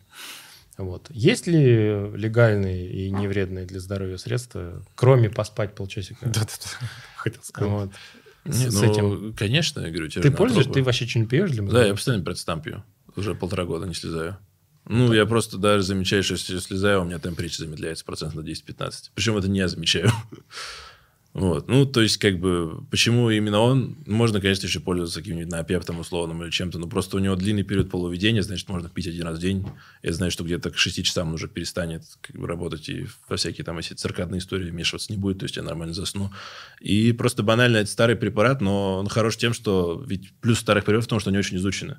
Ну, То есть у нас есть реально там овер там, 800 РКИ нормальных. Ну, кто-то, конечно, может поспорить, что не все они нормальные, но реально массив исследований огромный, который показывает, что на протяжении долгого времени пить можно, и это безопасно. Ну, потому что это вообще разрабатывалось для всяких дедов деменции. Вот, поэтому, да, вопрос в том, насколько это нужно в молодом возрасте. Ну, если кто-то решает какие-то тривиальные рабочие задачи, конечно, не особо нужно. Но если кому-то нужен именно повышенный интеллектуальный перформанс, когда, как бы, ну, там, скажем так, есть энное количество задач на день, и нужно побыстрее с ними всеми разобраться и сделать так, чтобы это было качественно, тогда вопрос просто, почему нет? Кстати, он А нет не ни, запрещен. сим- ни симптома отмены, ничего, ни синдрома отмены? Не, понятное дело, что ну, что-то, что повышает концентрацию там, дофамина в мозгах, оно после отмены немножко скажется на этом. Но я бы сказал, что когда я там периодически бросал или, скажем так, просто делал какие-то перерывы, я не могу сказать, что я прям чувствовал себя размазней, который вот, ну, действительно, как жидкий терминатор, который заморозили, Мгм. он разваливается. Нет.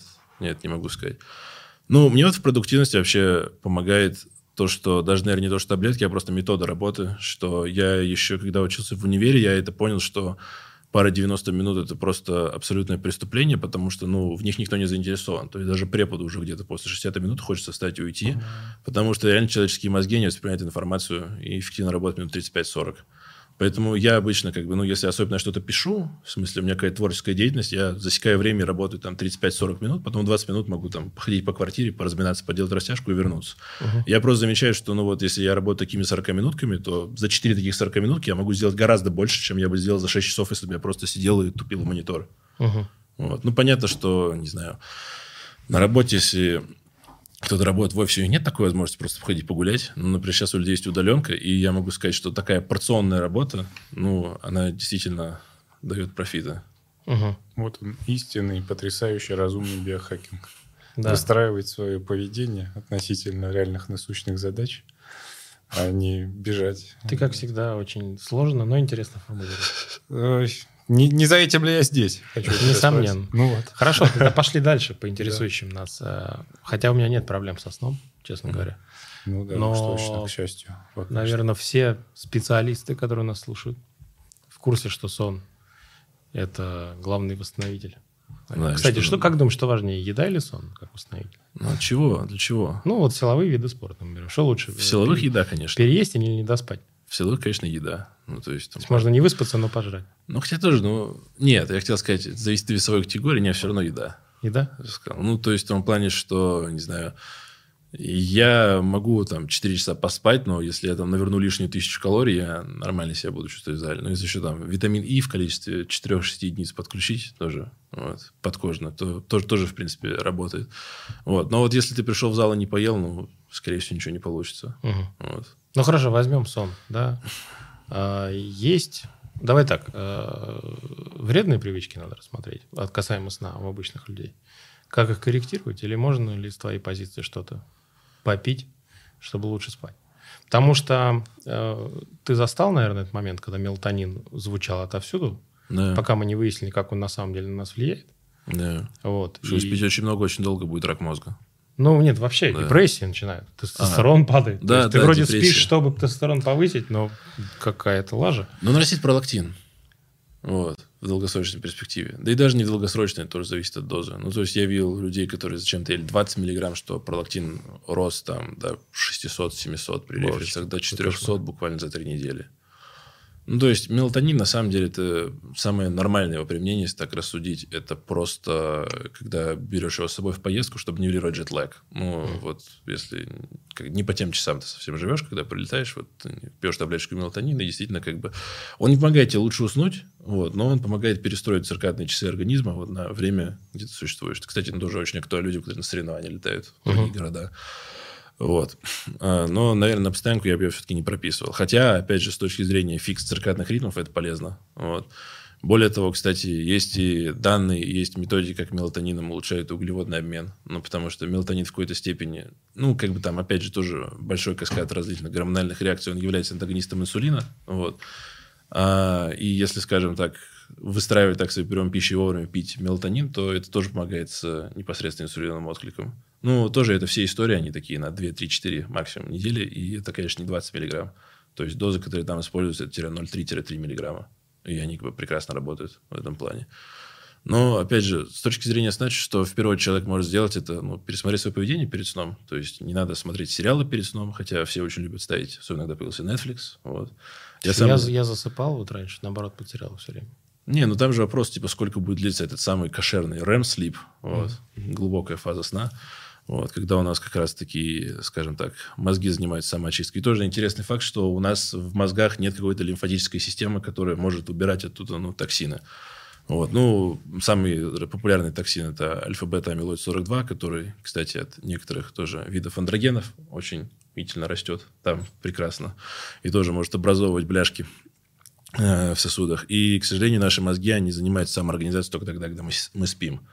Вот, поэтому, опять же, риски деменции, риски Альцгеймера, они тоже прям в геометрической прогрессии растут, если человек не соблюдает нормальный часы сна. Ну, то есть спит там 4-5 часов с перебоями. Вот, это, это тоже достаточно важно. Как же йоги, вот они сейчас переворачиваются в В чем переворачиваются йоги? Йоги, они по-разному. Ну как же, 4, 4, Зависит от йога. 4 часа сна. Ты что, Да, не слышал? Оптимально. То, что жизнь проходит. Да, надо все успеть. Ну хорошо. а, Ну, это тоже на самом деле вопрос, ведь говорят, что они могут сказать, что йоги это самые здоровые люди на Земле. Вы когда-нибудь посмотрели их анализы?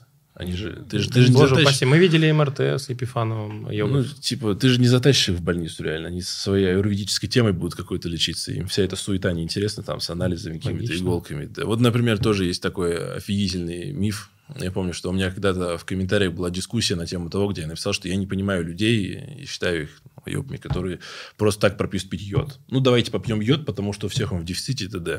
А как бы, ну, йод, э, не надо быть эндокринологом, можно просто кажется, чуть погуглить и понять, что история. ну, все то, что как бы лезет в всякие эти тиреотропные истории, оно, в общем-то, обладает иммуномодулирующим эффектом, и это нечто полезно. И многие люди, которые с ним перебирают, потом со временем имеют ну, проблемы с, э, скажем так, онкологиями щитовидной железы в самом плохом варианте.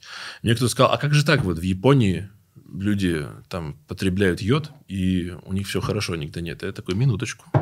Если ты, конечно, залез на PubMed и просто стал смотреть эпидемиологию, потому насколько часто в Японии бывает, ну, а, опять же, тут аутоиммунный тиреоидит, условно, насколько часто у людей находят антитела, в смысле, насколько повышенный. И я не помню точно, но, по-моему, топ-3 по раку э, щитовидной железы Япония на сегодняшний день занимает. Потому что, как бы, ну, норма йода, она, я не помню, сегодня по-моему, 50-75 мкг в день примерно считается микрограмм. В Японии едят тысячу микрограмм, потому что во всех этих водорослях, типа нори, его очень много. Это, кстати, засада, потому что я раньше очень часто ел суши, мог 4 раза в неделю теперь, что сократиться до двух по этой причине. То есть, вот, как бы так. И вроде бы эта страна чрезвычайно развита, и насколько высокий там уровень жизни. Но вот так вот. Опять же, тоже, вот, например, есть еще интересный миф, кстати, того, что вот капуста кимчи, которую очень любят в Южной Корее, она, дескать, супер полезная там, для микробиома, она там что такое не делает. Да, ферментированные продукты в краткосрочной перспективе, они там обладают и пребиотической, и пробиотической активностью, и действительно, ну, могут помогать.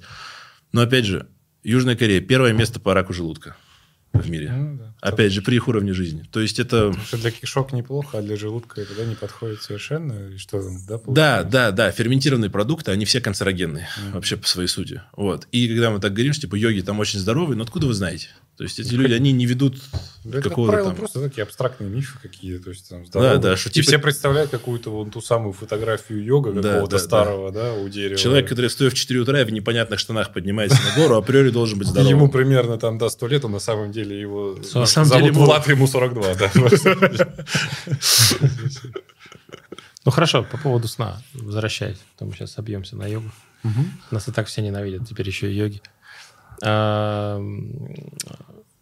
Что можно э, попить, поесть, попринимать? А вот, Кстати, как организовать ужин, чтобы нормально заснуть? Есть же старые истории, вот эти, что ну, если ты поздно поел, у тебя там все гниет, во-первых.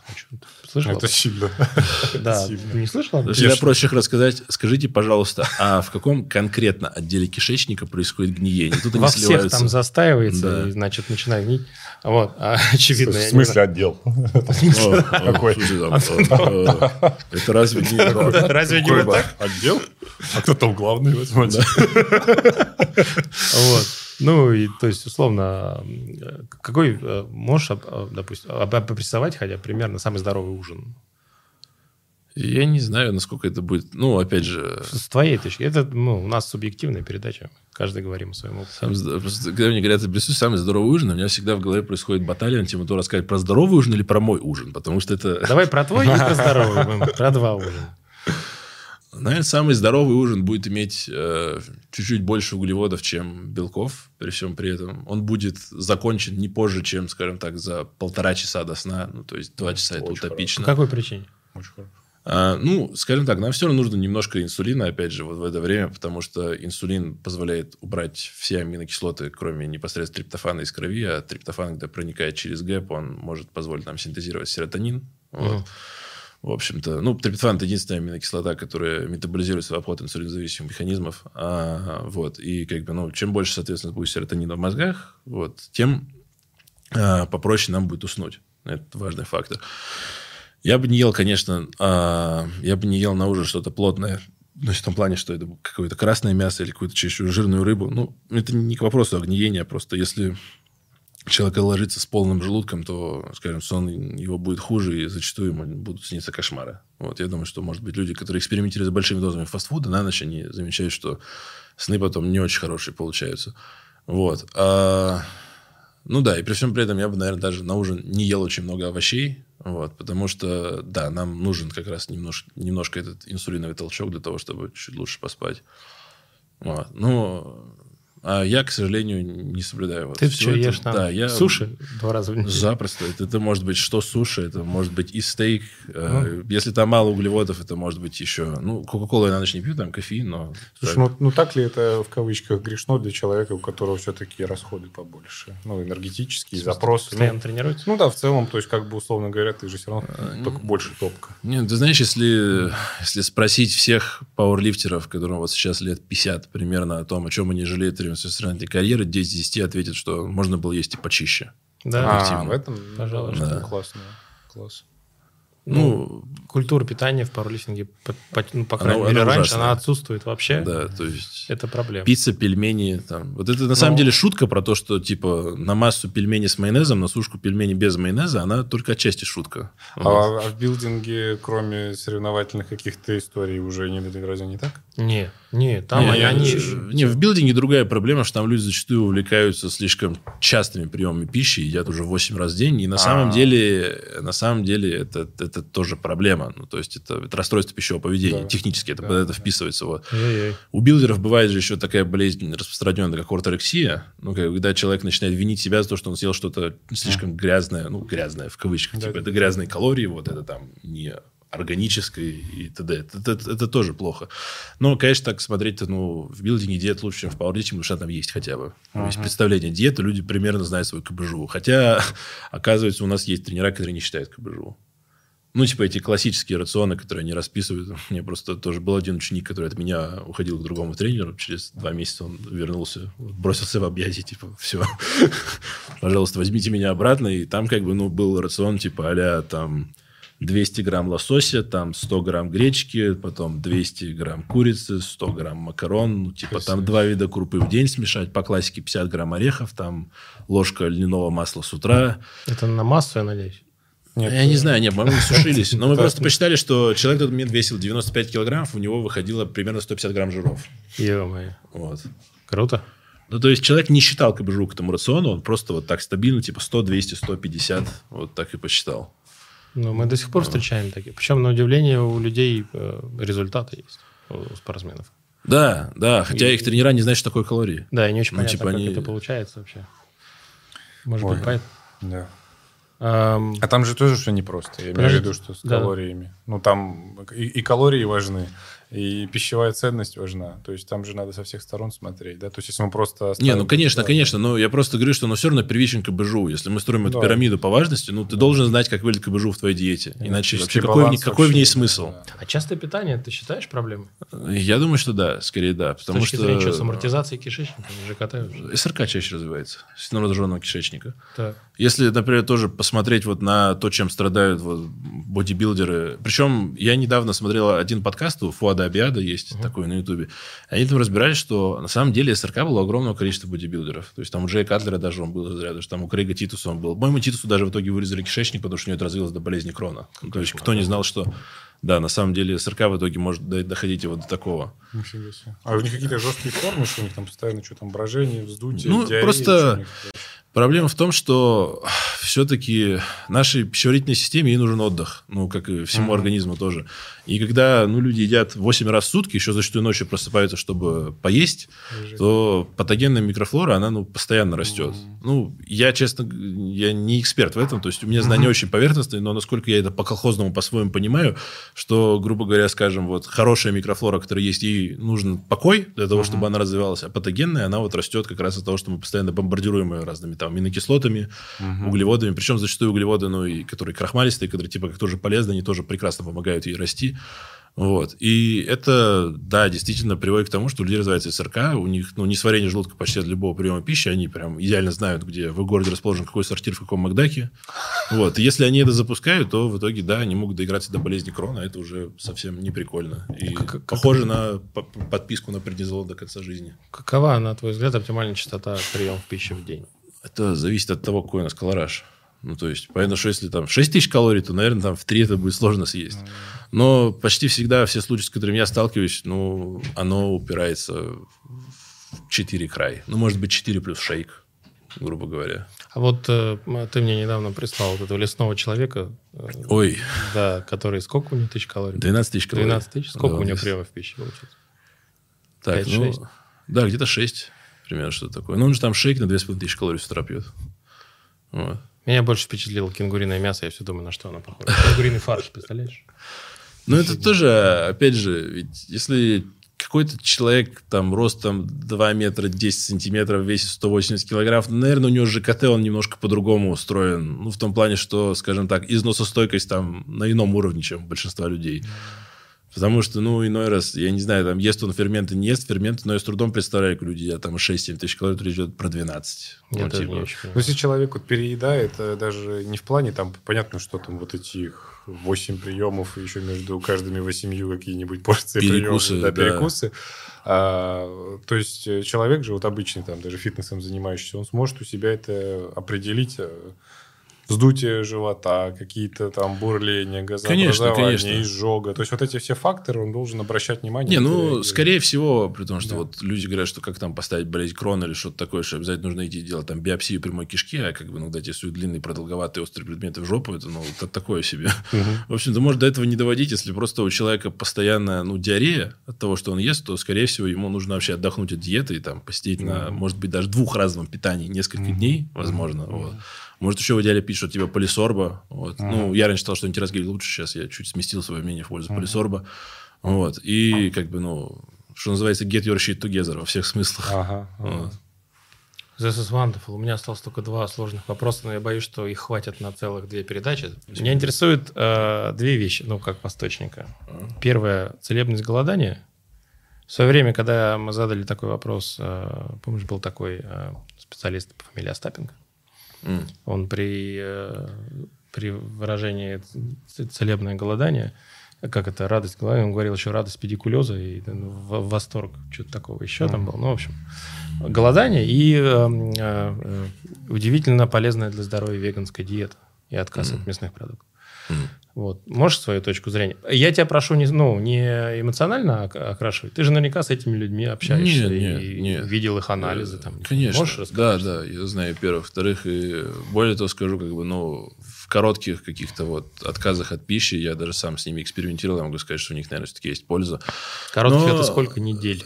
Нет, Или это три дня, 72 дня? часа. С точки зрения, с точки зрения улучшения углеводного обмена, дальше 72 часов голодать нет смысла, потому что уже дальше, ну, скажем так, весь этот инсулин-сенситайзик, он себя исчерпывает объективно. Ага. Вот. И плюс ко всему, скажем, люди, которые голодают дольше, потом достаточно проблематично запускают свой ЖКТ. Это вот. Проблемы с желчным могут быть, да? Да, да, да. да. Это, это тоже важно, что, во-первых, э, ну, во-первых, нужно обсудить, кому это нужно, потому что это тоже зависит от контекста. То есть, если речь идет о человеке, который там весит 140 килограммов, в нем 20 килограмм висцерального жира, и вот такой у него живот, то действительно, пожалуй, есть смысл ну, ему о чем таком задуматься. Не обязательно это должно быть недельное голодание, не обязательно даже трехдневное, а просто, ну, хотя бы, может быть, разок в неделю, не знаю, отказываться от пищи, потому что действительно есть данные о том, что отказ от пищи, он помогает убирать именно висцеральный жир. Угу.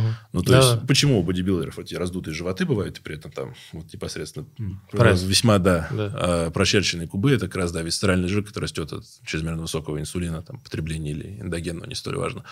То есть, в таком контексте, да, это это может быть полезно. Но, опять же, там для человека весом 80-85 килограмм, я, который еще и питается нормально при этом, то есть три раза в день, я не совсем понимаю, насколько это уместная, уместная рекомендация. А так, действительно, опять же, с точки зрения улучшения углеводного обмена, хотя это может получиться за счет диеты, просто это займет чуть больше времени. С точки зрения именно того, чтобы быстро убрать висцеральный жир, это, это тоже работает.